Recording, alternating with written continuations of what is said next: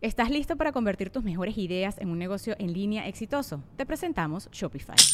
Tal vez no lo sabías, pero nuestro podcast More Than Mamis es un negocio y lo empezamos por supuesto para desahogarnos y hablar sobre la maternidad, no para convertirnos en expertas de ventas y del e-commerce. Así que sí, necesitábamos ayuda para vender nuestro merch y poner en marcha nuestra tienda. ¿Y cómo suena con Shopify?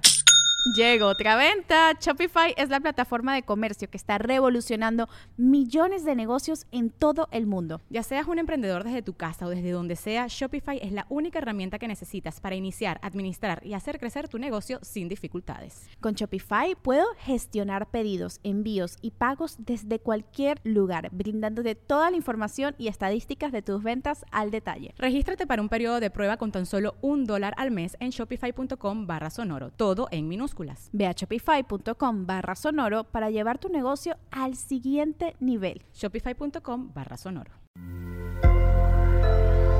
Sonoro.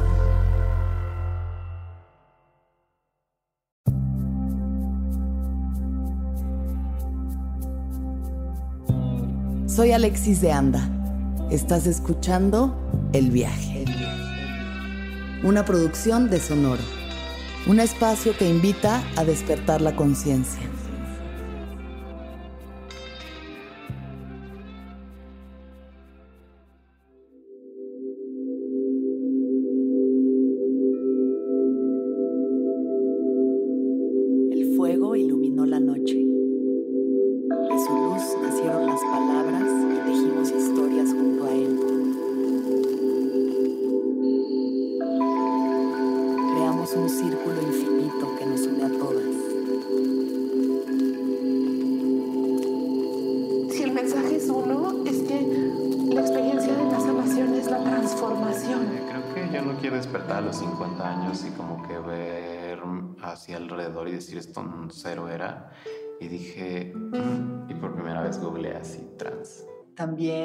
Pues fui partícipe y permití muchísimas actitudes, comentarios, acciones denigrantes para las mujeres. Cuando empecé a conectar con estas mujeres que me sanaron realmente y tienen muchísimas herramientas para, para ayudarnos a entender cómo es la naturaleza.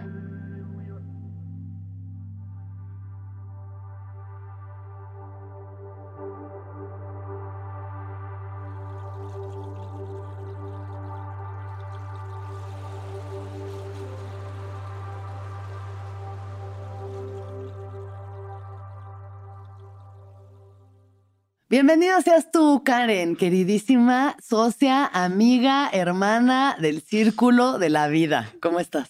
Muy bien, muy bien, Alexis. Muchas gracias. ¿Estás nerviosa de que te esté Muy, entrevistando? güey, muy. Es la primera vez que, que alguien toma mi opinión y me siento muy feliz, amiga, muy feliz. No muy creo que sea la primera que alguien tome tu opinión, pero tal vez que alguien la grabe y la suba Obvio, sí, seguro. a redes. Sí, pero siempre muy agradecida, pues desde el primer momento que me abriste, creo que las puertas de tu casa, sin conocerme, Mm. sin saber de mí, creo que siempre, siempre estaré muy, muy agradecida. Ay, gracias, amiga. Yo también. Y la verdad es que ha sido un camino interesante, intenso, eh, que no ha terminado de nuestro caminar en, Sí. en esta relación y en nuestro proyecto, del que ahorita hablaremos. Sí. Pero antes de hablar de nuestro proyecto, por favor, platícanos un poco sobre ti. ¿Quién eres? ¿De ¿Quién dónde soy? vienes? ¿Y cómo es que llegaste aquí el día de hoy? al viaje, bueno, yo nací en el 90 en Ecatepec. Yo pues fui criada mucho bajo este lema de primero haz lo que necesites para trabajar, para trabajar y ya Sí. después lo que te gusta. Y bueno, en este búsqueda constante de saber quién soy, pues me topé el viaje, Ujú. me topé pues obviamente toda esta este nuevo movimiento que se está generando sobre pues ser quien tú eres, venir al mundo a decir tu verdad. Y Ujú. creo que es mucho eso ha sido como el viaje y el viaje de ocho, Ojo de Diosa también es eso de venir a decir tu verdad, ¿no? Venir a ser quien eres. Exacto. Y creo que ha sido ese mi caminar. Al principio, pues, este, viajé mucho sobre, bueno, estuve mucho más enfocada a la ingeniería industrial. Este, tenía una empresa en donde solo me dedicaba a reparar máquinas y hacer cosas para pues petroleras o energía, muy diferente a lo que hago ahorita. Una- un ambiente muy masculino, ¿no? Muy masculino, en donde pues sí yo este, lideraba como equipos de trabajo en la mayoría de hombres, pero siempre desde esta parte muy patriarcal, en donde pues yo era una pequeña tirana, Ujú. en donde pues era como ir, ir justo, obviamente escalando, escalando escalones, justo, pero desde este lugar muy machista y desde este lugar muy patriarcal. Y fue donde, pues preguntándome si esto era lo que yo venía a hacer en la vida, Sí. preguntándome mucho si este era mi fin de, de, de mi historia, porque a los 27 años me empecé a hacer como estos cuestionamientos de cuál es mi misión de vida. ¿Qué te pasó a los 27? Pues Además de cumplirlos, porque Ah, los pues, además de 27 por algo hay un club.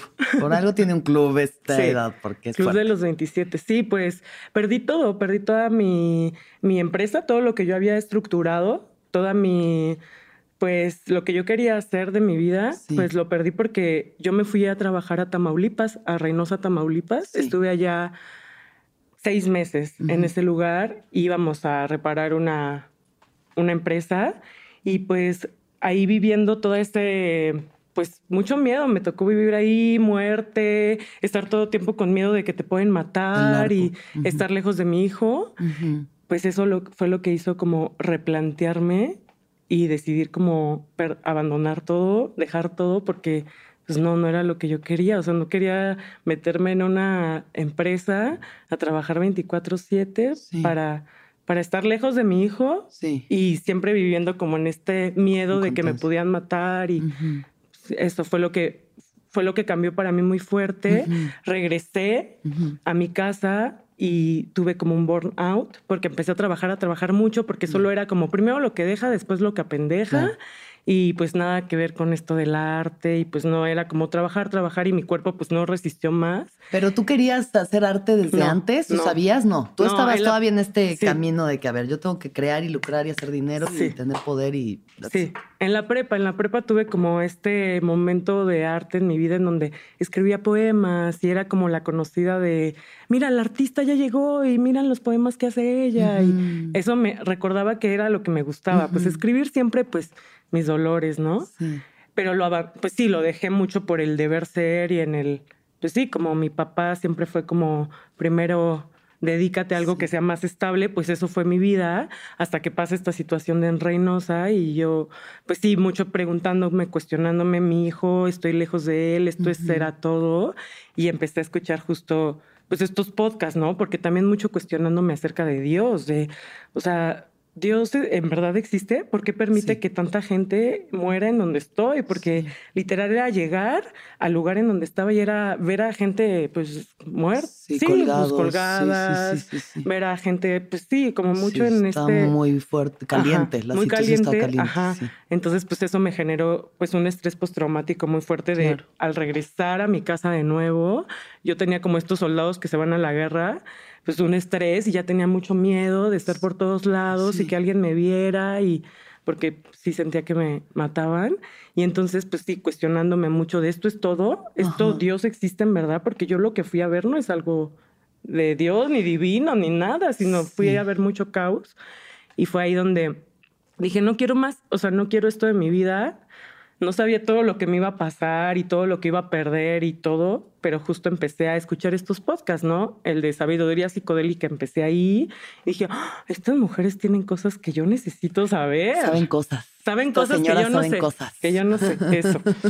y pues fue así, como que yo empecé a escuchar, empecé a escuchar a- y, y justo decidí hacer el, el bufo alvario. Saqué una cita con ella y tuve esta experiencia, pero pues mi experiencia no fue una conexión con Dios. O sea, ¿Cómo no fue? fue? como, pues fue una conexión con mi oscuridad, con mi sombra, Sí. un viaje en donde yo no vi esta conexión divina, el todo, Sí. sino más bien fue un algo que yo traía mucho en mi inconsciente que era mis miedos, mi violencia. Yo viví como mucho en estados de violencia desde pequeña. Entonces eso se había como vuelto algo, parte de mi vida que me lo mostró el sapo. Y, y ¿Y, yo, tú eras violenta? y yo era muy violenta. Yo era muy violenta con, con las mujeres, sobre todo de mi familia, este, conmigo misma.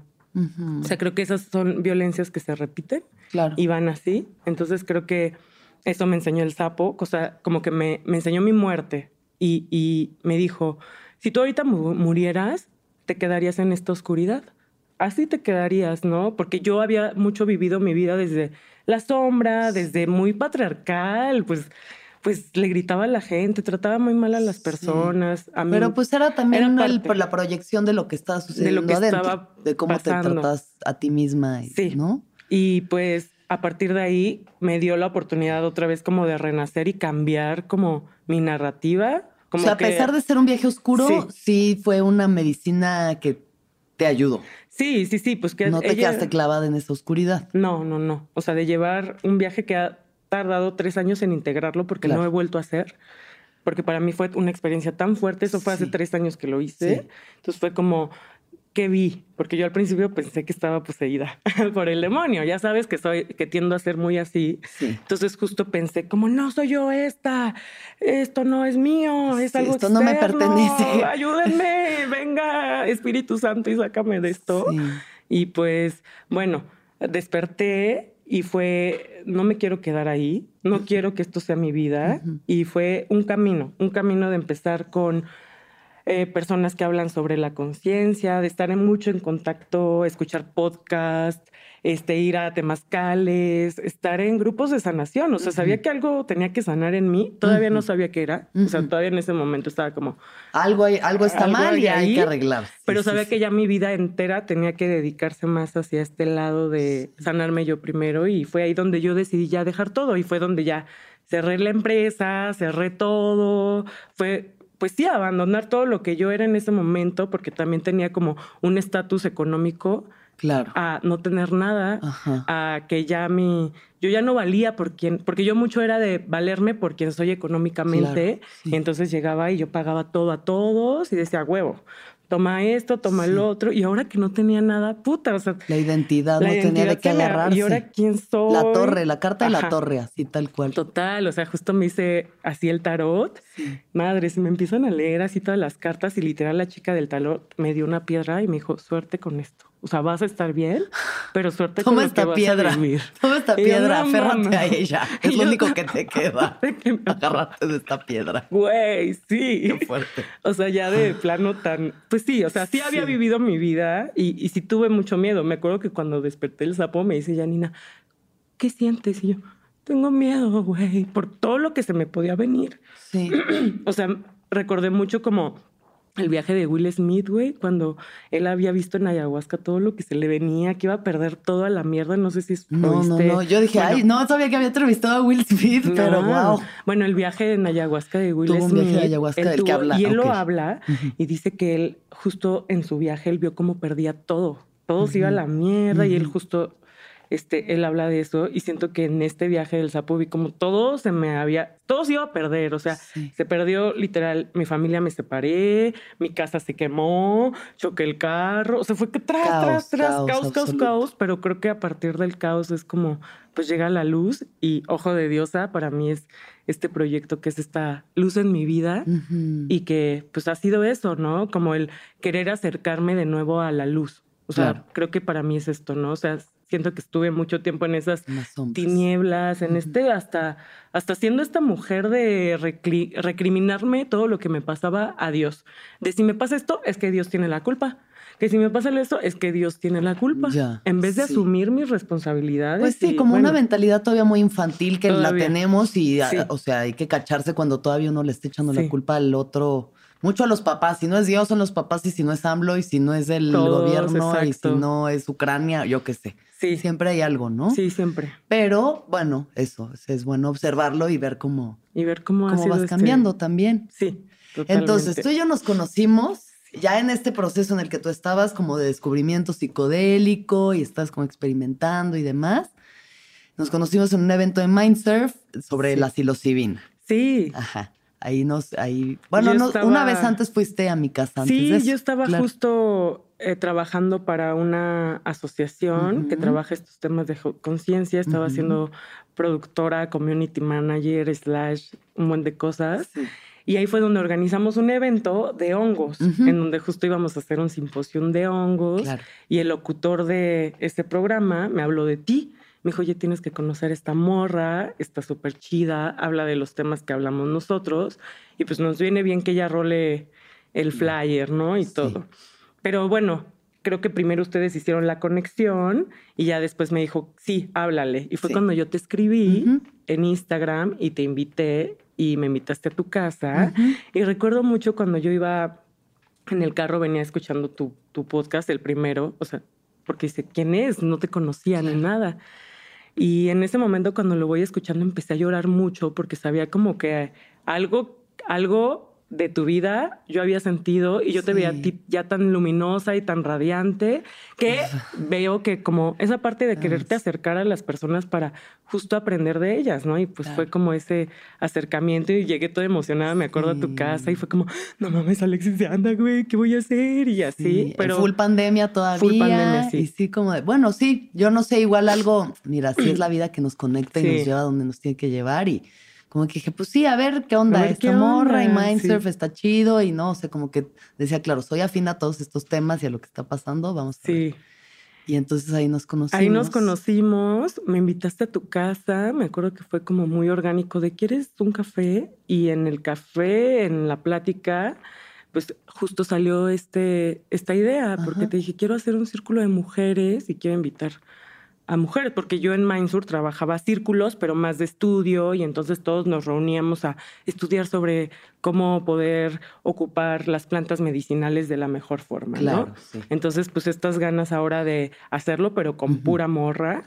Y entonces fue ahí los círculos y fue justo donde, ahí fue donde la primera vez te invité a hacer este proyecto. Claro, así que fue de qué onda. Entonces, a ver, la cuestión aquí, yo ya había escuchado de círculos, pero de qué así círculos, ¿no? Hay, Sí. hay círculos de mujeres por ahí que pronto decía, puta, será como la flor de la abundancia o, o sea, tengo que llevar a tres personas o cómo está la cosa. Pero bueno, yo había escuchado de círculos, nunca había estado en uno, no, no tenía como mucho más conocimiento y entonces Sí. justo tú llegaste con la información real de lo que es un círculo de mujeres. Sí. ¿Tú cuándo escuchaste los círculos por primera vez? Pues fue justo en el 2018, Ujú. cuando yo estaba en esta búsqueda espiritual de agarrarme de algo porque o me agarraba de eso o me daba un tiro. O ya va. Ya va, Sí, porque ya no, yo, o sea, no podía con eso. Entonces encontré un grupo de mujeres que se llama Las Trece Lunas y que se reúnen mujeres cada martes en Coyoacán y son 13 sesiones en donde hablan sobre los ciclos de la luna y dura casi medio año. Entonces yo iba ahí religiosamente Sí. para sacar todo y ahí fue mi primer acercamiento con estos círculos en donde pues bailábamos, tejíamos, hacíamos cuentos, pinturas, hablábamos de lo que nos dolía Sí. y ahí fue donde yo primera por primera vez me sentí parte de una comunidad. Me sentí parte sin ser juzgada, no sentí el rechazo y justo fue ahí donde empezó este Te amor llegó el llamado. sí. me llegó el llamado a pues, seguir, seguir aprendiendo primero, porque pues era muy poco, pero creo que ahí fue donde más estuve en este contacto con esta espiritualidad que no me habían vendido, porque pues parte también de que viví mucho tiempo en escuela de monjas y bueno, Ujú. estudié en escuela de monjas, era que hacer todo esto que se hace en los círculos de mujeres era herejía. Directamente brujería. Era herejía sí. total. Sí, sí, sí. o sea, sí, era sí. como, güey, no. Sí, Y por entonces- eso nos quemaban hace unos años Sí, todavía. por hacer esto, ¿no? Entonces justo a mí me daba como mucho miedo, decía, porque pues mi hermana es testigo de Jehová, o sea, vengo de una, de una familia demasiado religiosa, demasiado espiritual, Sí. donde sí se me adoctrinó de Dios es el único, no tienes por qué acercarte a nadie más, y si te acercas, te vas a ir al infierno. Sí. Y entonces Con mucha culpa, ¿no? mucha, culpa, sí, mucha Sí. culpa, mucha culpa de lo que estaba haciendo, pero justo pues el acercarme a eso, en vez de mi rechazo, fue como, wow, o sea, aquí no hacemos nada de esto, Claro. aquí no invocamos a Satanás, aquí no danzamos desnudas haciendo cosas, Bueno, a veces. A ver, depende del círculo. Ay, sí. Sí. No está mal y no está nada mal. Que se sepa. Obvio. Ahí, Que si ahí. deciden danzar habrá desnudas desnudos, en un habrá círculo. desnudos por ahí. Puede que haya desnudos en algún momento. Este, ajá. Pero pues ya me, ya no me acerqué con tanto repele, ¿no? Ya no me acerqué como, ay, estas morras. Con sino- curiosidad más bien, ¿no? De ver de qué iba y pues lo experimentaste. Sí, lo ¿Y cuál fue tu experiencia llegando y al salir de este de estos 13 Pues muy círculos? transformadora, o sea, fue para mí darme cuenta de todas las heridas que yo traía cargando desde pequeñita, heridas, pues, como te he dicho, violencia, abusos que nunca, que nunca sané y que más bien yo me convertí en esa depredadora. Sea, al principio fui una víctima, sí, claro, y Sí. todo, pero ahora ya era como, no, o sea, a ver quién me, o sea, primero doy yo el putazo y después veo quién lo hizo y, Claro. y ver cómo yo misma me había hecho como un traje de una guerrera que iba a romper madres. Sí. Creo que esos espacios me permitieron ser vulnerable, porque yo no hablaba. O sea, ya después tú me viste llorar y todo lo que... Claro. Pero yo no, no lo hacía. O sea, literal, dejé de hablar durante dos años en toda, en, a los, de los 15 a los 17, viví un abuso sexual y yo no hablé, no hablé literal de... No dijiste No una dije sola una palabra. palabra. durante No dos dije años. una sola palabra durante ¿Y dos qué años. pasaba a tu alrededor? O sea, nadie. La gente hablaba, me decía, y yo no, yo no, inmutada, o sea, como una onda de yo ya no siento nada y creo que es también justo el por qué ahora me dedico al arte y quiero hacer películas, es porque ya me di cuenta que eso, el sentir, me hace más valiosa, que no me, no tengo por qué esconder mis sentimientos, no tengo por qué decir, no, no puedo, yo puedo, yo soy fuerte, Claro. yo no lloro. Sí. O sea, yo veo ahorita a mi hijo, ¿no? Que si quiere llorar, no es como... Al principio, cuando todavía no salía, no sabía todo esto, era como, póngase fuerte, cabrón. Mu- pero usted chingón, culero, ¿sabes? Sí, o sea, sí, como sí. queriendo Culero, diciéndole a tu hijo así. Yo sí soy Así. un poco de barrio, nací en Ecatepec, bueno, ya claro. ya, Claro. ya sabrán. Pero mi papá siempre fue mucho así conmigo, de y usted derecha como una flecha, y usted soldado raso. Y yo no soldado, güey, sea, un soldado más de este mundo que solo cumple fines patriarcales. Entonces, pues así fue como esa historia y creo que el más grande cambio fue eso, aprender a vulnerarme ante otros. Claro. A no pensar, madre, ¿y si lloro, ¿qué va a decir de mí, güey? Y si Sí. piensa que soy una loca, Sí. y si me, porque pues sí, o sea, creo que cuando tú nos conocimos, eh, cuando nos conocimos, que fuimos a nuestro primer círculo, yo sí me puse como muy mal y Pues estabas en un proceso en muy un fuerte. proceso muy claro. doloroso y fue como que antes hubiera dicho, no, güey, tú contenta, tú di que estás bien, tú di que no te ha pasado Claro. nada. Y estás- obviamente está saliendo así de fuerte porque pues Sí. son tantos años de contención y de represión y de... O sea que, hombre, los hombres lo viven en su vida diaria, ¿no? Todavía Sí. viven mucho bajo ese condicionamiento, pero como mujeres todavía peor porque pues somos emociones, somos... Sí. Y llorar y expresar, o sea, lo que sea que estés sintiendo es válido y como cuando la gente llora y pide perdón por llorar, es como, no, no te disculpes. O sea, es- Exacto. la vulnerabilidad está la verdadera fuerza, Sí. ¿no? En el mostrarte así como Tal eres, con todo lo que eres. Y a quien le parezca bienvenido y a quien no, pues ¿para qué quieres Pues tú en tu vida personas que Sí. les incomode que muestres tus, e- e- tus emociones? Claro, justo ¿No? yo tenía como un sueño muy recurrente que era, yo me soñaba desnuda, mucho me he soñado desnuda, pero que me tapo, o sea, como que no me vean, no me vean, no me vean, no. Pero justo que fue algo, lo que ustedes dicen que es, eso es lo más bonito a veces de mí, esas heridas con las que vengo cargando, porque justo es, ha sido también esa transformación, Sí. pues de querer, pues lograr algo y ser la heroína, ¿no? De tu propia historia, que eso es para la mí. heroína, escribir tu propio Escribir cuento. mi propio Claro. cuento, hacer nuestras propias películas y creo que de eso se trata, ¿no? De, Sí. de hacer esto. Entonces llegó Karen a mi casa proponiéndome hacer un proyecto sobre los círculos de mujeres. En su momento, pues eso, me dijo y yo como, bueno, a ver, cuéntame, me, me compartió un libro eh, sobre los círculos de mujeres, que si igual quieres compartirnos un Sí. poco realmente como de dónde viene este Ah, escrito y todo. Claro. Pues el libro se llama El Millonésimo Círculo. Es un libro que lo escribió Jan Shinoda Bolen, que es una psicóloga junguiana que toda su vida ha sido activista de los círculos y entonces sacó este libro que se llama El Millonésimo Círculo, Ajá. en donde ella expone una teoría que habla sobre el centésimo mono, que es esta teoría en donde existía en una isla remota una changuita que obviamente comía este un mango y se dio cuenta que al lavar el mango en agua salada pues sabía mejor y pues obviamente feliz le empezó a compartir a toda la gente mira esto sabe A más los chido". changos. a los changuitos A y a los la gente a los gente changuitos chango. a los changuitos A los otros changuitos que son casi gente realmente. mira, somos- 1% nos separa nada más. Bueno, le empezó a como a te- y entonces pues de ahí todos los changuitos empezaron a, a seguir lavar la frutita. a lavar la fruta. Entonces ella comenta que va a existir un millonésimo círculo que va a venir a cambiar.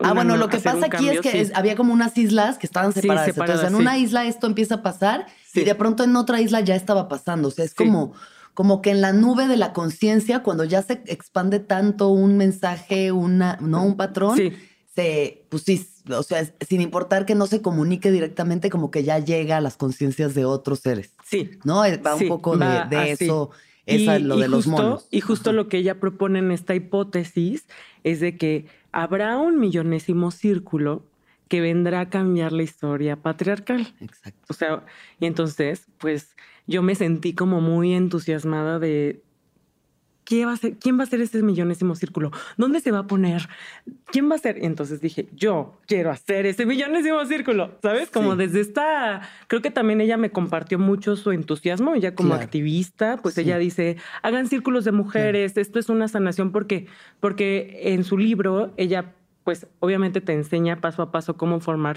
círculos de mujeres. Claro. Porque pero- eso es lo que plantea. O sea, plantea la teoría del mono y dice, con los círculos de mujeres Sí. podemos hacer un salto cuántico de conciencia. Si las mujeres empiezan a reunir de forma horizontal, Sí. hablar sobre ciertos arquetipos, ¿no? Ella utiliza los arquetipos de las diosas griegas para hablar como pues de todo lo que compone la personalidad de una mujer.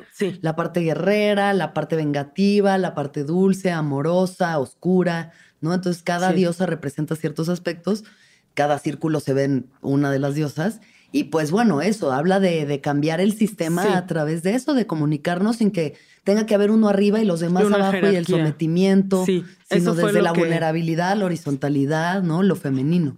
Sí, sí, sí, totalmente. Eso fue lo que para mí me, me motivó mucho a hacerlo porque ya no, yo tenía que ser esa persona que mandaba y que yo, la tirana yo ya no, sino me hablaban de un modelo en donde yo podía relacionarme desde esta parte horizontal, Sí. obviamente sabiendo que hay que respetar al otro. O sea que para mí creo que esto es también un viaje de mucho respeto, de respetar las opiniones de las demás. Y eso fue lo que a mí me ayudó este libro, ¿no? De Jan Shinoda. Sí.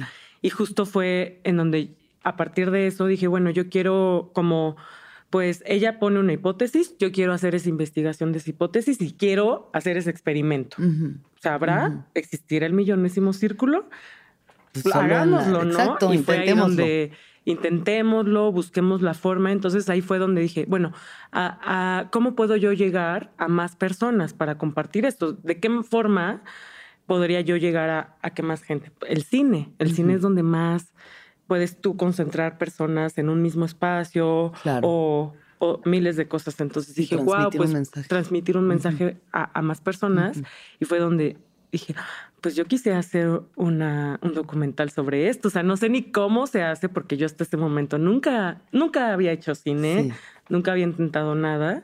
Y fue donde dije, wow, una conductora, ya tengo todo lo que necesito para justo llevar este mensaje a más, Claro. ¿no? Todo, o sea, todo lo Nació que la intención, está- ¿no? Está Sí. la idea, la intención. Me buscaste tú a mí, Sí. yo te dije, pues mira, yo no sé, pero va, Mm, mm. ¿no? O sea, que yo... Aventada como siempre. Pues sí, o sea, no hay de otra, la verdad, en esta vida, Sí. ¿sabes? Y, y, la, y por suerte hasta el momento no me ha salido mal. Incluso en los momentos caóticos, todo es aprendizaje. sí. Pero bueno, sí, entonces me dice la, la Karen de que ahora le vamos a hacer el, el documental. Le dije, pues sí, pero primero hay que hacer el círculo, ¿no? O sea, yo Sí. nunca había hecho uno y pues nos echamos seis meses de la pandemia Sí. yendo una vez a la semana con Maru Márquez, que ya está su viaje ahí hace mucho, el viaje de Maru Márquez, nuestra guía de círculos, Sí. que es una mujer hermosa, bruja, terapeuta, danzante de la luna, cantadora, chamánica.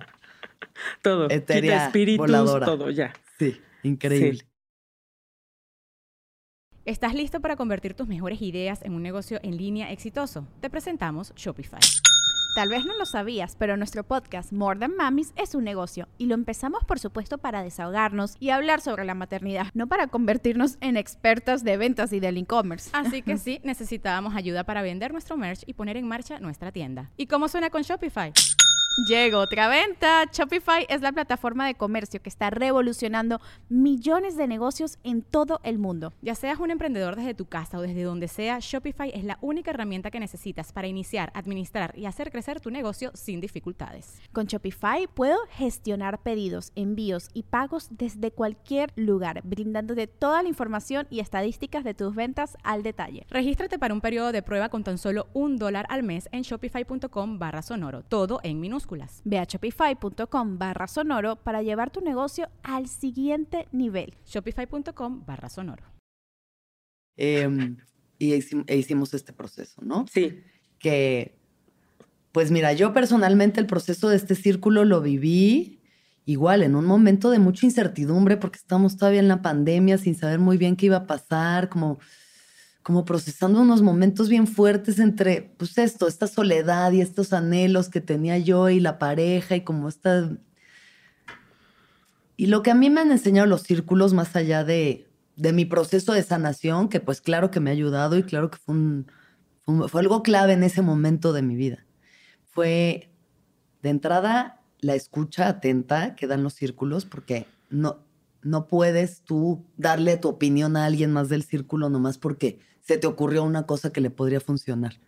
Si la persona no pide un consejo, si a menos de que alguien te diga, oye, tú ayúdame, tú solo vas y hablas de tu experiencia y luego la de al lado habla de su experiencia y a través de estos espejos vas viendo, ah, ok, ah, no soy la única. Ah, mira, ella pasó por esto, que es muy distinto a lo mío, pero lo puedo entender, porque yo también he sentido estas mismas cosas, ¿no? Sí se vuelve como una especie de casa de espejos, ¿no? Vivir un, un círculo. Para mí ese fue parte del proceso, ¿no? El aprender a hacerlos, el vivir como, sentirme acompañada en un momento fuerte, históricamente fuerte y también personalmente fuerte, y acompañar procesos como el que tú tuviste, que sí estuvo de, pues sí, de llegar así rota completamente a de pronto salir una mujer ya, pues sí, rearmada, como Fénix, ave Mm. Fénix de las cenizas. Mm, qué linda. Pues ¿Tú sí, creo que, pues creo que ese ha sido el proceso para mí de, pues, abandonar todo lo que yo para mí era, yo había sido, Claro. y eso implicaba respetar y aprender a escuchar. Sí. O sea, creo que lo que dices es mucho mi aprendizaje también de Sí. respetar a la otra, aprender que no podemos estar tú y yo, o sea, no vamos a tener siempre la misma opinión, porque Claro. creo que hasta como proceso de construcción tú y yo hasta nos hemos peleado en el viaje, ah, nos Claro. hemos peleado en este camino y nos Sí. hemos, este, hemos tenido diferencias, pero siempre desde el no te voy a juzgar, o sea, tu historia y la mía Claro. sí son diferentes, estamos alejadas de realidades completamente Sí. diferentes, pero hay cosas que nos unen y ahí es donde veo este espejo, tanto veo lo- la luz como veo la sombra, Sí. porque es lo- los dos y creo que justo ha sido para mí pues este aprendizaje de pues respetar, respetar, Respetar. respetar. Y el conflicto es bueno también, como que yo también eh, con el tiempo he entendido que pues hay personas con las que entras en conflicto y prefieres ya alejarte y ahí Sí. dejarla y todo bien, pero hay personas que te ayuda ese conflicto, que a veces sí hay que entrar, es como en las relaciones, pues a veces hay peleas Sí. y a veces hay conflicto y hay que entrarle y dar el espacio y, da- y procesarlo, pero pues al Sí. final nos da relaciones más honestas y más verdaderas y realmente mostrarnos cómo Sí. somos, ¿no? Sí, sí, sí, no solo el lado bonito y de que, ay, mira, así todo bien y todo color de rosa. No, pues no, así no es la vida, ni somos los seres humanos. Sí, totalmente. Pero pues bueno, nos echamos de todo ese el círculo, Karin y Sí. yo. Fue un año de investigación. Creo que cuando haces un documental o cualquier película, primero te echas un año o no sé cuánto para Pues, investigar tiempo realmente el tema, ¿no? sí, de, de saber. queríamos hacer círculos, pero no sabíamos ni cómo, ni dónde, ni qué. Entonces llamamos a esta a, a- a mujeres, ya creo que fue donde invitamos ya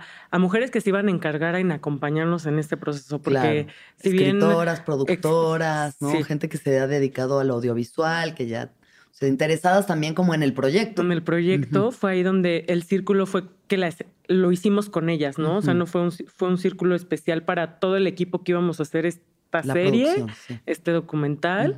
Entonces, pues sí, fue un proceso también, pues, pues muy, muy retador, porque es ver tus- tu dolor ahí. O sea, el círculo Sí. de mujeres, o sea, contrario a lo que piens- pensarán todos, no son mujeres bailando, agarrándose las manos, no. O sea, Desnudas. Es- son, son hablar de tu verdad y a veces son verdades que no son hermosas escucharlas, de otras también, o sea, creo que ahí es donde hubo mucho espejeo con varias, en donde a veces verdades que alguien decía, no me gustaba oírlas y prefería mejor callar mi mente y decir, no, esto no está pasando, porque si lo escucho me pongo mal. Toca.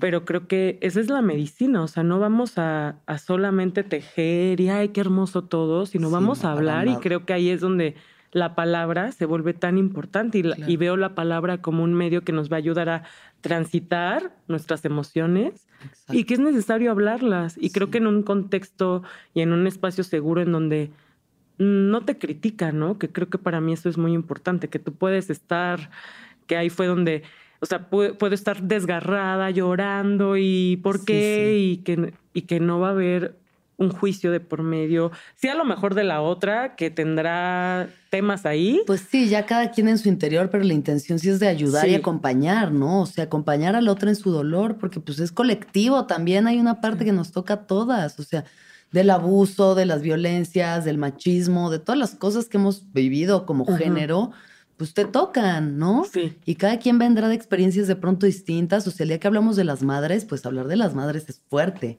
Sí. ¿no? O sea, y de pronto de maternar y decir, soy una buena madre, no lo soy, deseaba esto, no lo deseaba. Claro. Mi madre, cómo me quería, me quería, ¿sabes? O sea, pues te mete en camisa de once varas, pero al final se trata de eso, de aprender a escuchar sin juicio Sí, sí, sí, sí. y aprender del- de las otras experiencias para valorar la tuya y para también, pues eso, saber que no estamos solas, pues. Sí.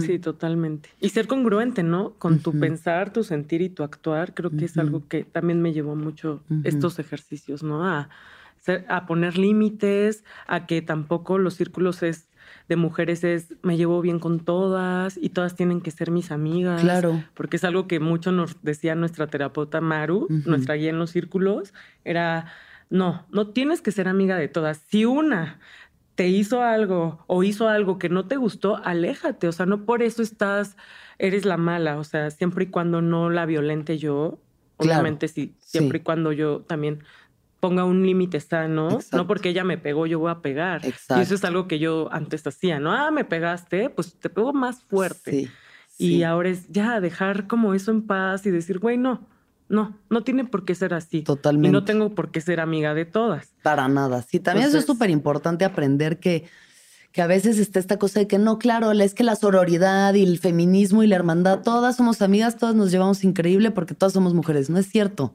No es cierto, porque somos seres humanos y a veces alguien no te cae bien y punto. O sea, o alguien de verdad te falta el respeto. O sea, pues por más sorora que seas, no hay por qué tolerar esas cosas, ¿no? Hay formas de poner límites, hay formas. Eso, o le pegas de vuelta o te alejas y dices, yo no participo de esto, ¿no? Sí.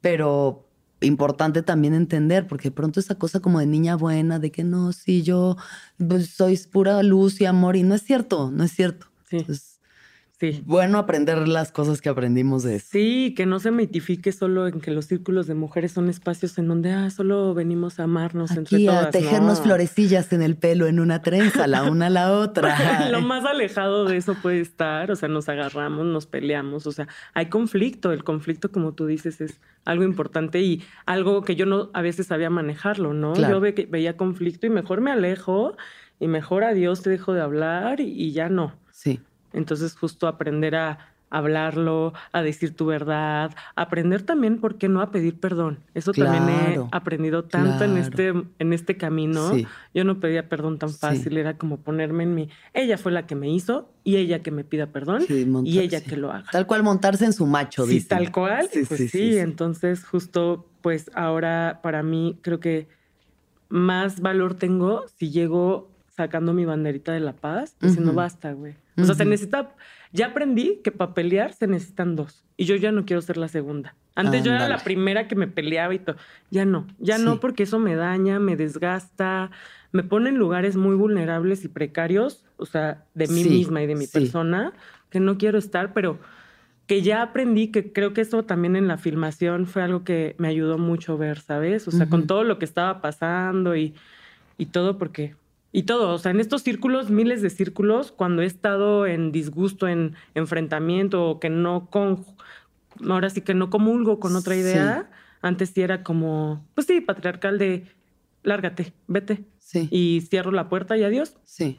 pero ya vi que eso no. O sea, Sí, creo que mi misión en la vida ahora, como he estado mucho trabajando en esta parte de la astrología, es más siendo parte de un colectivo, que yo soy la líder de algo, sino yo solo soy parte de algo más grande que yo. Y creo que este movimiento de círculos de mujeres Ujú. y de mujeres es mucho más grande de nosotras, ¿no?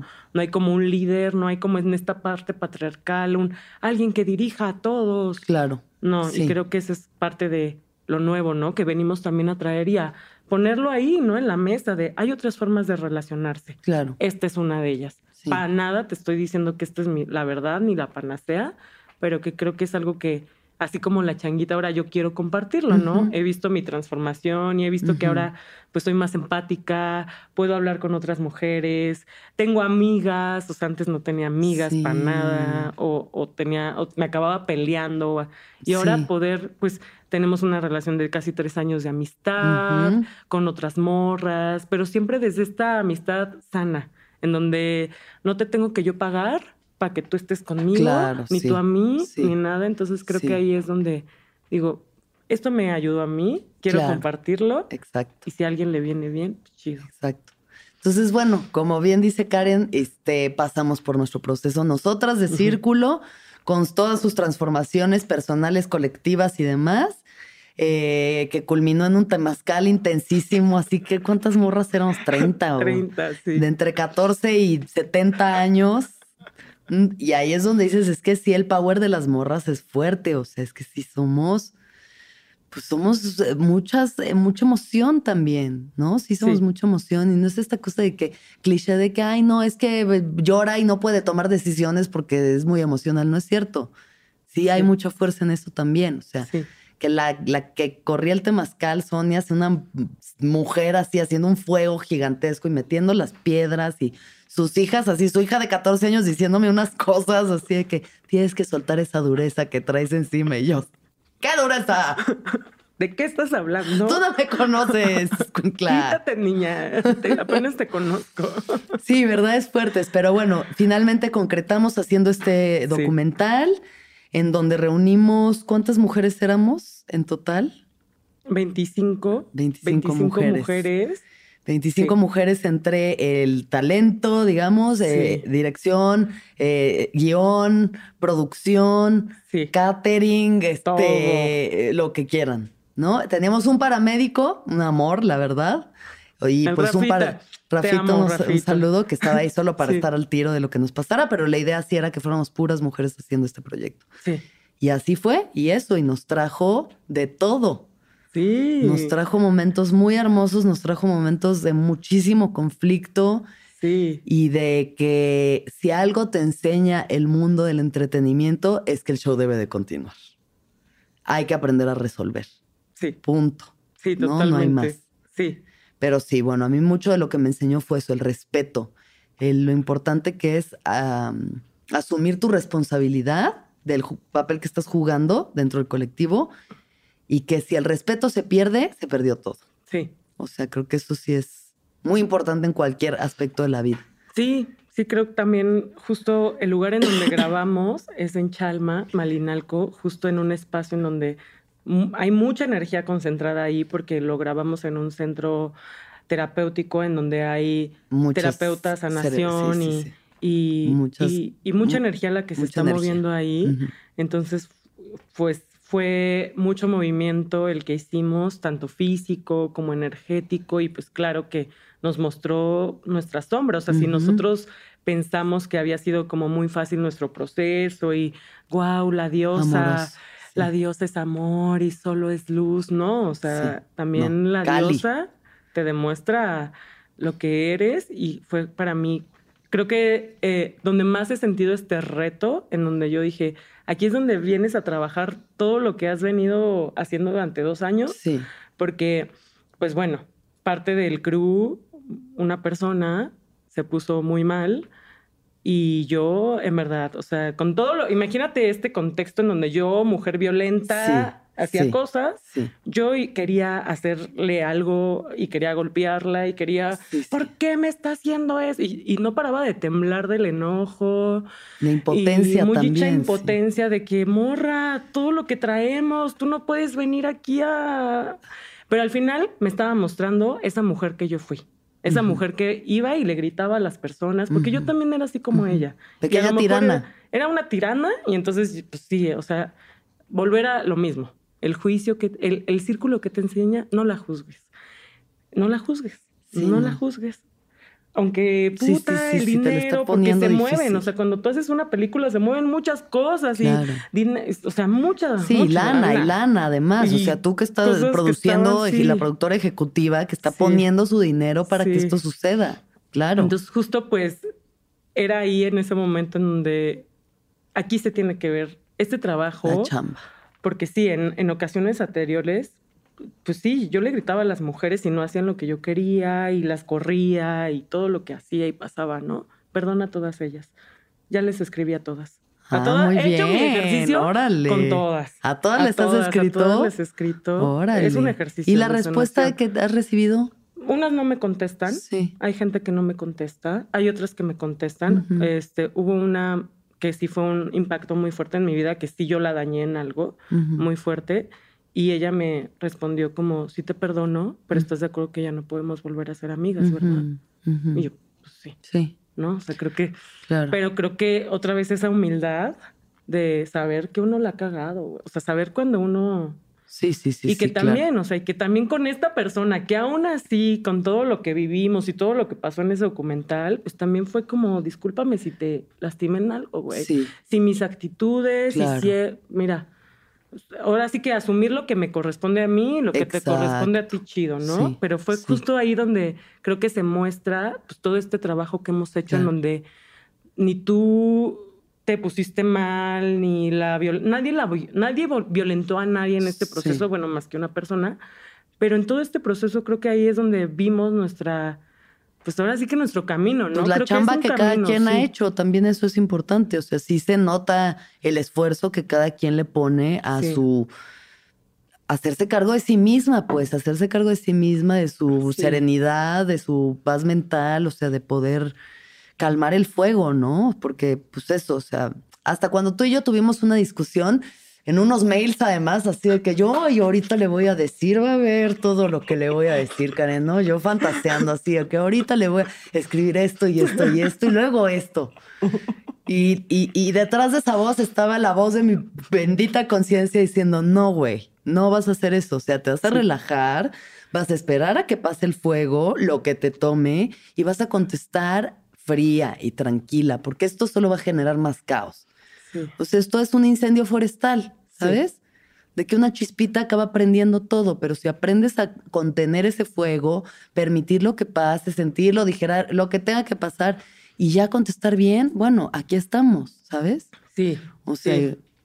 Y el espejo de obsidiana, que nunca se nos olvide, el espejo de obsidiana, que pues es un poco como un, uno de los motivos de nuestro documental, Sí. ¿no? Y es una referencia que estamos viendo en el documental también constantemente, es la, la obsidiana y el espejo que te muestra la oscuridad. Y que Sí. lo vemos en todas partes todo el tiempo. O sea, cuántas personas y situaciones no nos están retando constantemente a juzgar, a criticar, a separar, a, ay, no, es que esto, es que esta persona hace esto que me caga y es que esta persona es así y es que por qué. Y es como, hay algo en ti que se identifica con eso, hay algo en ti que te refleja. Lo, lo que te choca, te checa. O sea, obvio, obvio. Sí, sí, sí. sí. Entonces, bueno, pues lo vivimos. Dentro de todo, la verdad, un proceso también súper chingón de decir el poder de la, de- de- del trabajo y de la manifestación. Sí. No manifestación de que, ay, vamos a desearlo y va a pasar. No, de la chinga que nos metimos para que esto sucediera y para convocar a todas estas mujeres y poder hacer nuestro documental, que la verdad es que sí está mostrando un proceso muy interesante de cuatro mujeres que van ahí tal cual a vulnerarse y a contar una parte de su historia, ¿no? Sí, sí, creo que fue mucho el pensar mucho el cómo queríamos hacer este documental. Tú y yo teníamos muchas pláticas sobre qué nos imaginábamos, en dónde queríamos grabarlo. Y poco a poco creo que así como se ha ido tejiendo todo, pues así es como llegaron estas tres mujeres más a, compartir es- mm, pues, sus experiencias y que todo el equipo las pues documentara, ¿sabes? Porque implica mucho valor y el poder mostrarse Claro. como se mostraron, porque no estamos hablando en este documental de algo ficcionado o algo que, que, que sino estamos hablando de historias reales, de gente que está, que, que puso ahí su verdad, ¿sabes? Sí. Y que creo que para mí eso es, me la dieron, me la dieron ustedes y yo como, como documentalista, como cineasta ahora, es como yo cuido de ustedes y cómo cuido de todo este proceso Claro. y muy agradecida. Creo que fue, yo no tuve la oportunidad de literal escuchar nada de lo que se grabó, porque como yo estaba más en la parte de producción, siempre estuve alejada y Claro. nunca vi nada del, ni lo que ustedes hablaron. Como no era algo como que ya llevara un guion, Claro, o sea, no- pues era lo era que estaba como momentos, tal ¿no? cual. O sea, sabemos que vamos a grabar en la fogata, sabemos que vamos a grabar en el río, sabemos que vamos a grabar en XY, pero más era dejarlas a ustedes a que Sí, expresar se lo que, había- lo que expresaran, tenía ¿no? que... Entonces, eh, pues después de esta filmación en donde fue mucho caos, o sea, esta filmación para mí fue como Sí, fue muy caótica. descansante, eh, como que nada de lo que yo había idealizado, ¿no? Porque yo estaba idealizando de sí, vamos a tener un final de crew y todos nos vamos a abrazar. Sí, y no. sí, sí. ¿Cómo No. finalicé yo mi sesión en el hospital con una morra acompañándola porque se había torcido el pie? Sí, sí, sí, Así era, así sí, fue mi final de mi de mi primer documental, de mi Sí. primer.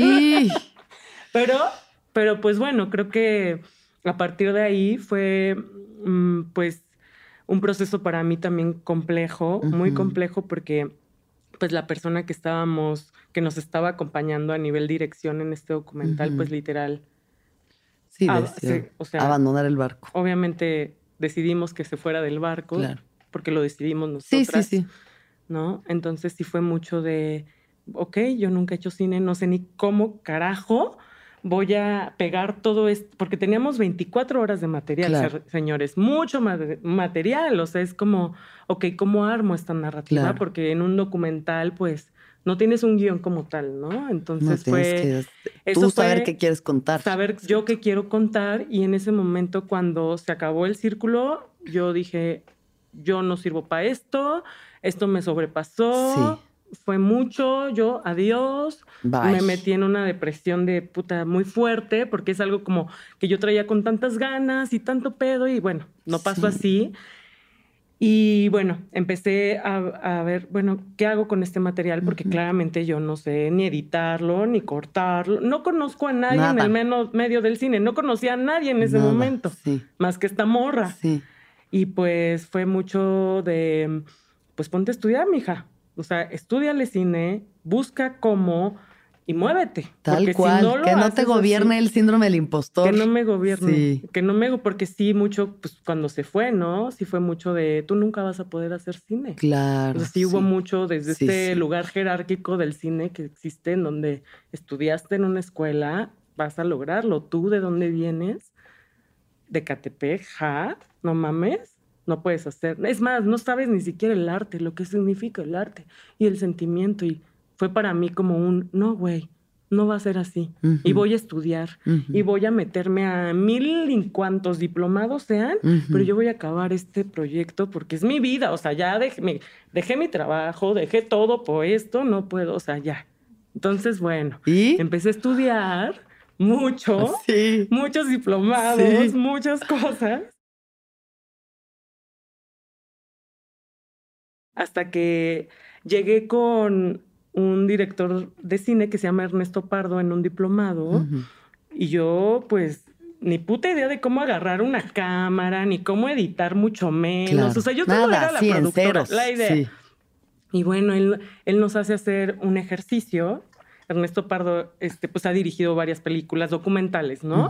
Entonces nos hace hacer un ejercicio de un documental en, en un lugar en donde estábamos filmando. Y yo, y, y él se dio cuenta y me dice, es que no quieres sentir, hay algo en ti que no quieres sentir y no puedes hacer cine si no sientes. Si no sientes, no va a salir nada de ti y sorry, amiga. Y yo, "Me está bien. mi-". Y en ese momento teníamos que grabar una cabaña que estaba abandonada en medio de un bosque. Ok. Y entonces, pues, fue de, me dijo él, métete ahí y siente. Siente lo que veas en esa cabaña, lo abandonada que está, la mierda que hay, todo, siéntela, a ver. Y pues yo ya estaba ahí sintiendo todo y que yo no quería sentir, porque hasta en el círculo creo que yo tampoco quería sentir tanto, ¿no? Por eso me Sí. alejaba tanto y por eso Sí. como que eh, yo era la primera que deshacía el círculo, ¿no? Como que me iba y porque el- esto del sentir se me ha complicado más cuando traes sentimientos, pues, de dolor y que no Sí, quieres verlo, sí. ¿no? Bueno, total que hice ese, ese ejercicio y pues él vio algo que yo no había visto en mí y me dijo, pues que tenía esta capacidad como de poder retratar historias y poder porque siento, siento mucho, siento hasta más de lo que yo pudiera imaginar. Entonces me motivó mucho, Mm. me motivó mucho esa experiencia. Creo que siempre que alguien te, te dé, pues ese, ese caminito para decirte, vas bien, güey. Sí. Cuando yo venía de soy una basura, güey. ¿Quién chingados va No a ver mi, sí. mi documental? Nadie.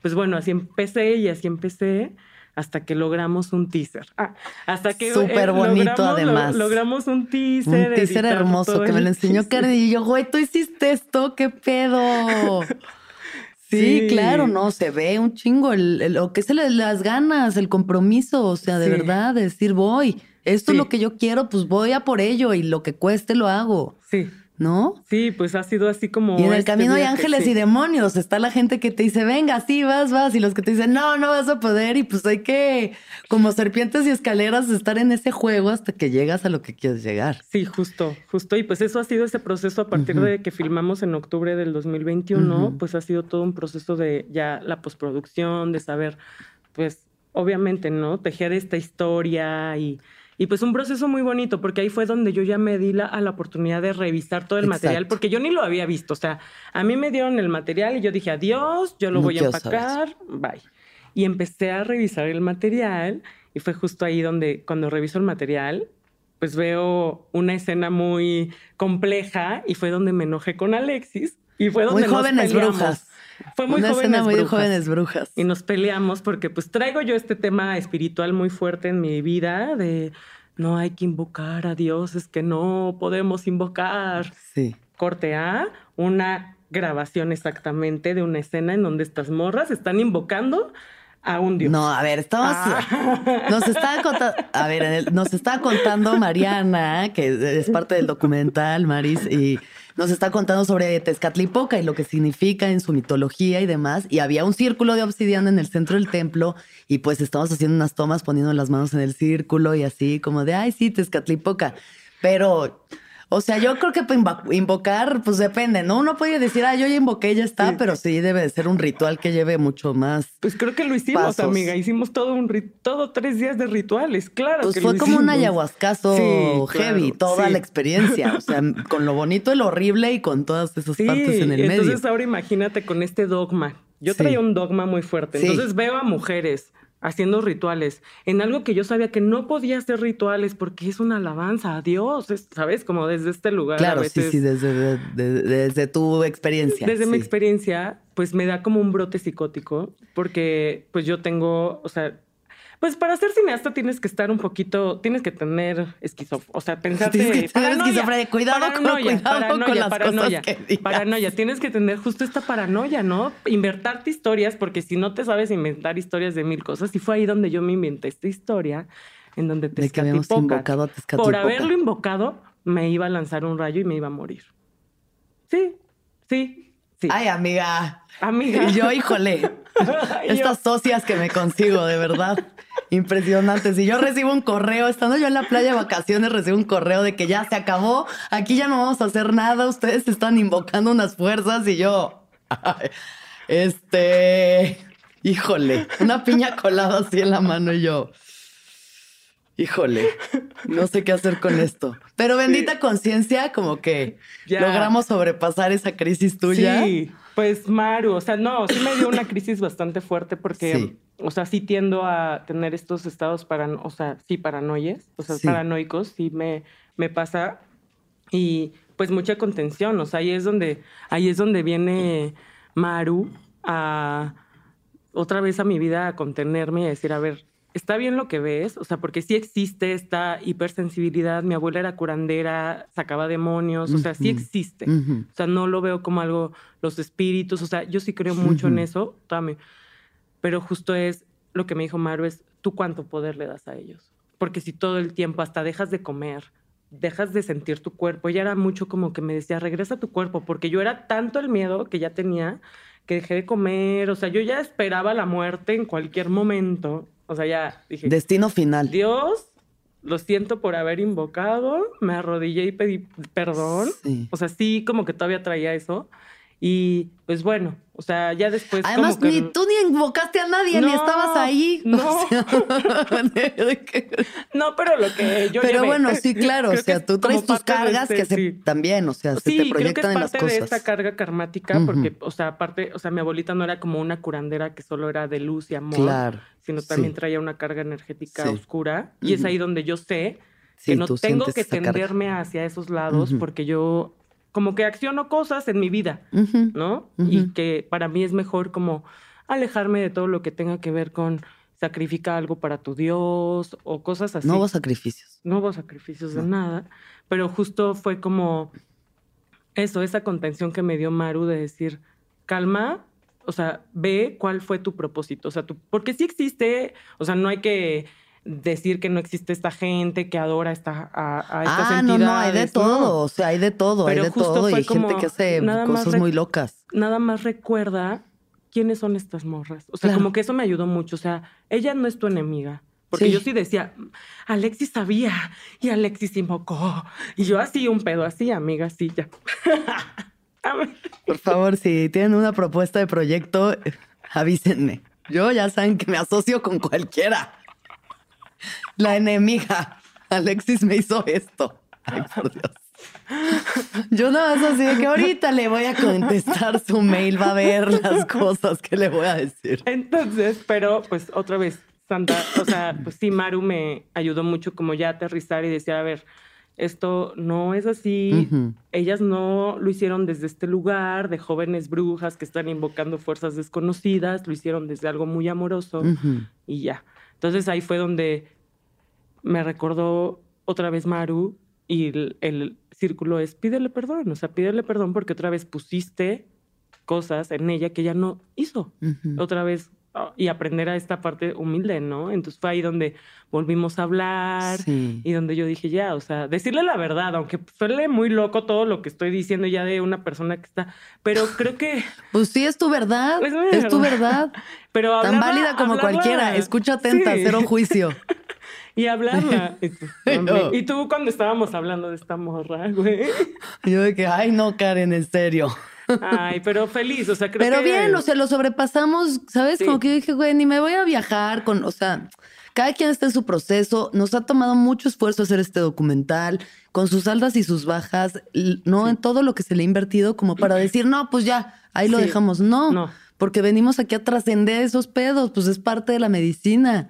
Sí, ¿No? sí, justo, o sea, como creo que al final es eso, ¿no? O sea, no llevar todas esas heridas hacia el otro, ¿no? O sea, si a mí alguien me traicionó en el pasado, si a mí alguien me hizo una Claro. chingadera, no tengo yo por qué tener ese miedo y ponértelo a ti de Alexis me lo va a hacer y. Alexis fue confabulada y, Claro. y eso fue lo que, otra vez, volviendo a lo, pues volver a, a- a nosotras, ¿no? A nuestra Sí, amistad, a sí. todo lo que somos, que pues, güey, somos chidas, o sea, no estamos así como de, ay, a ver qué invocamos para Ay, no. tener más poder. No, no, el poder no viene de ahí, además. viene de bueno, ahí. para cada quien.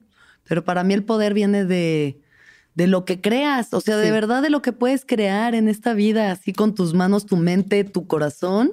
sí, Y puta, o sea, qué bueno que podamos trascender todo este tipo de, de- de desacuerdos y, sí, y de situaciones, porque sí, fue, sí ha sido fuerte el proceso y, sí, y lo hemos sobrepasado porque tenemos una historia que contar que es muy bonita, que incluye muchos temas, porque somos cuatro mujeres muy distintas las que salimos en el documental, sí, ¿no? De, de, de trasfondos distintos, o sea, incluso, ¿no? Eh, bueno, son Mi Ramírez, que es una amiga comediante, Mariana González Arabia, que pues es eh, mi, mi querida Mariana de Oaxaca, que le mando un beso que este es tu vestido. que ese vestido vino también, no lo hizo ella, pero ella lo, se lo vendió Sí. a Karen.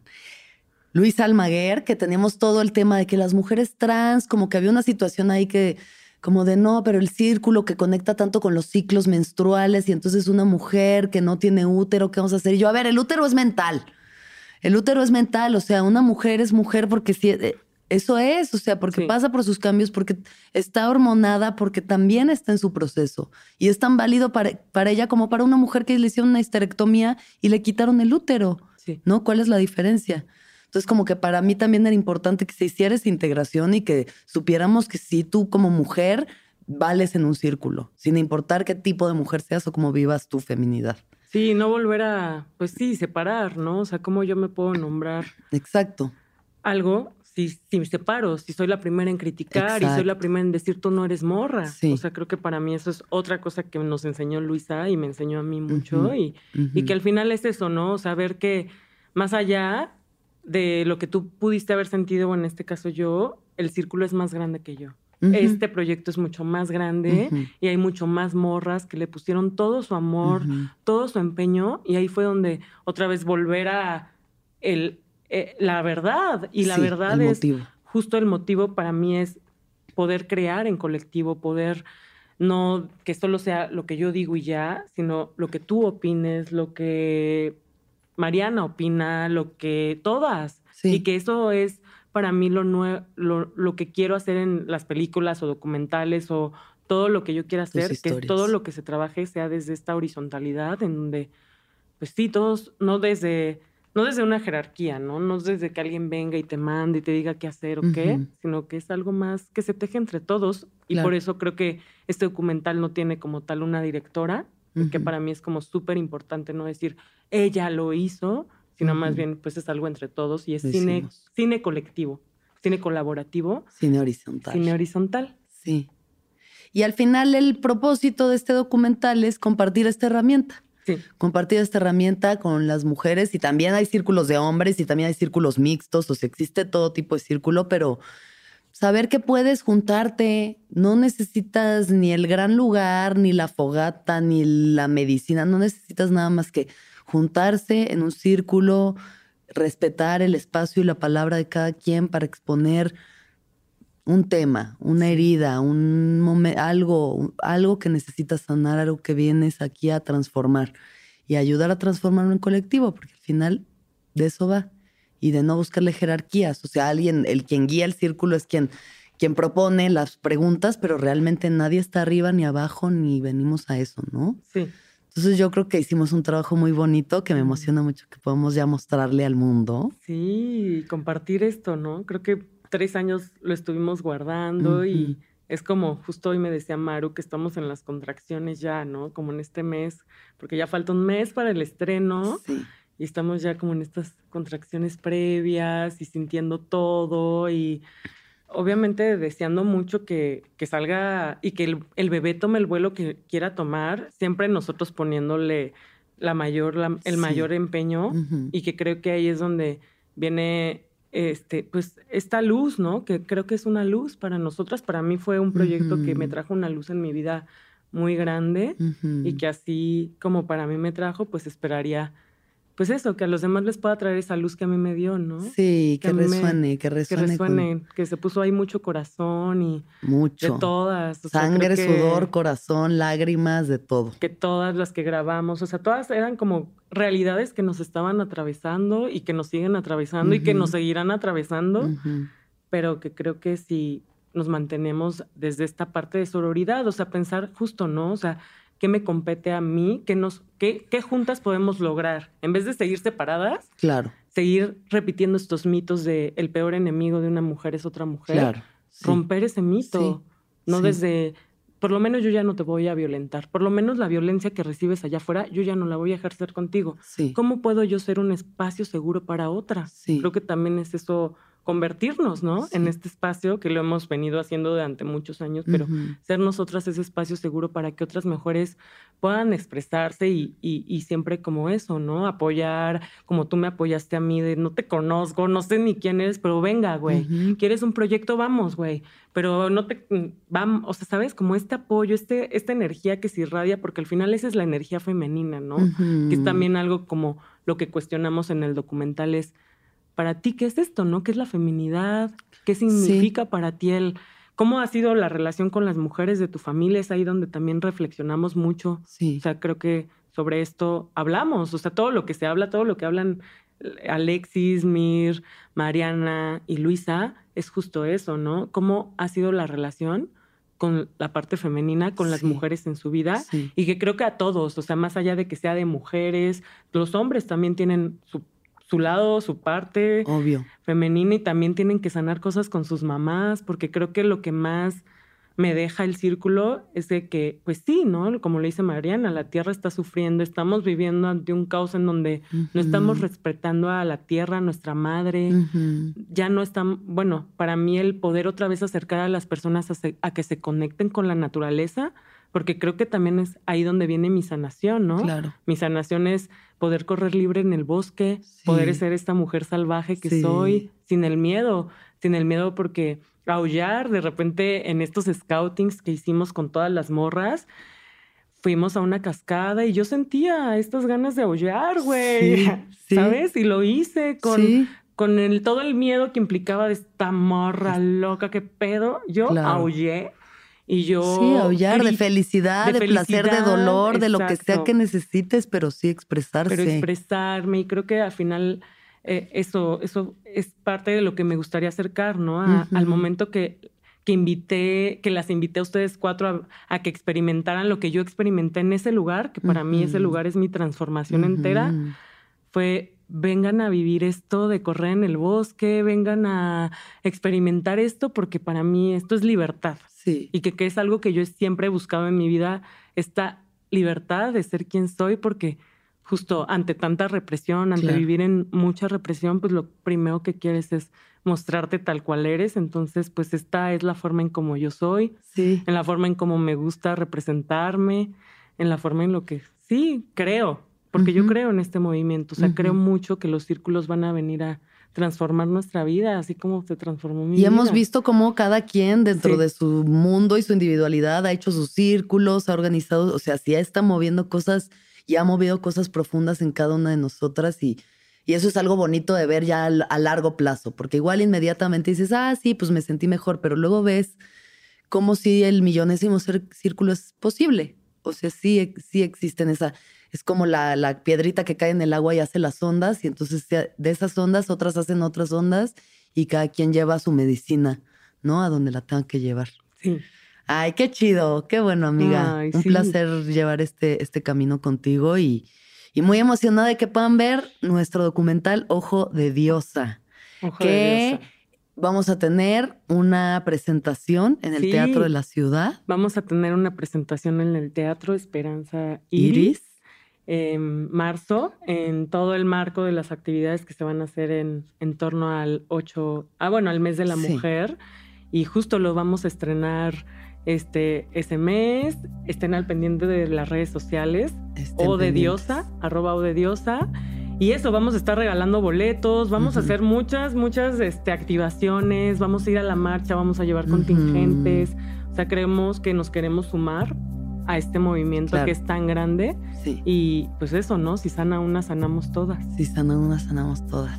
Que así sea. Que así sea. Muchas gracias, Gracias. amiga. Gracias y gracias por escucharnos y vean nuestro documental y síganos y apóyennos y ayúdenos a llegar al millonésimo círculo. Eh, y. Sí, gracias, amiga. Te quiero. Yo gracias por este espacio. Ay, Qué obvio, obvio, es tu Gracias, casa, ya sabes. Gracias. Y que todos los seres sean felices. Que todos los seres sean felices. Que todos los seres sean felices. Gracias.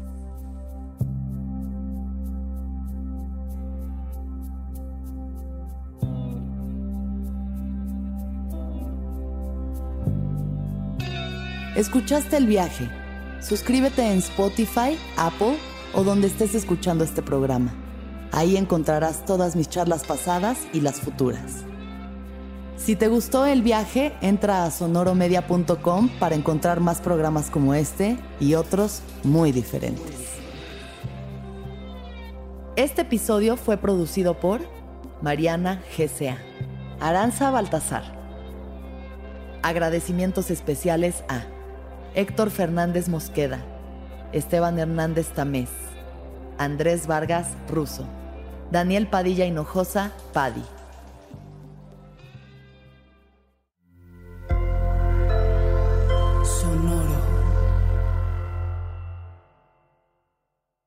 Judy was boring. Hello. Then Judy discovered ChumbaCasino.com. It's my little escape. Now Judy's the life of the party. Oh, baby, Mama's bringing home the bacon. Whoa, take it easy, Judy. The Chumba life is for everybody. So go to ChumbaCasino.com and play over 100 casino style games. Join today and play for free for your chance to redeem some serious prizes. chumba ChumbaCasino.com. No purchase necessary. Void where prohibited by law. 18 plus terms and conditions apply. See website for details. ¿Estás listo para convertir tus mejores ideas en un negocio en línea exitoso? Te presentamos Shopify. Tal vez no lo sabías, pero nuestro podcast More Than Mamis es un negocio y lo empezamos por supuesto para desahogarnos y hablar sobre la maternidad, no para convertirnos en expertas de ventas y del e-commerce. Así que sí, necesitábamos ayuda para vender nuestro merch y poner en marcha nuestra tienda. ¿Y cómo suena con Shopify? Llegó otra venta. Shopify es la plataforma de comercio que está revolucionando millones de negocios en todo el mundo. Ya seas un emprendedor desde tu casa o desde donde sea, Shopify es la única herramienta que necesitas para iniciar, administrar y hacer crecer tu negocio sin dificultades. Con Shopify puedo gestionar pedidos, envíos y pagos desde cualquier lugar, brindándote toda la información y estadísticas de tus ventas al detalle. Regístrate para un periodo de prueba con tan solo un dólar al mes en shopify.com barra sonoro, todo en minúsculas. Ve a shopify.com barra sonoro para llevar tu negocio al siguiente nivel. Shopify.com barra sonoro.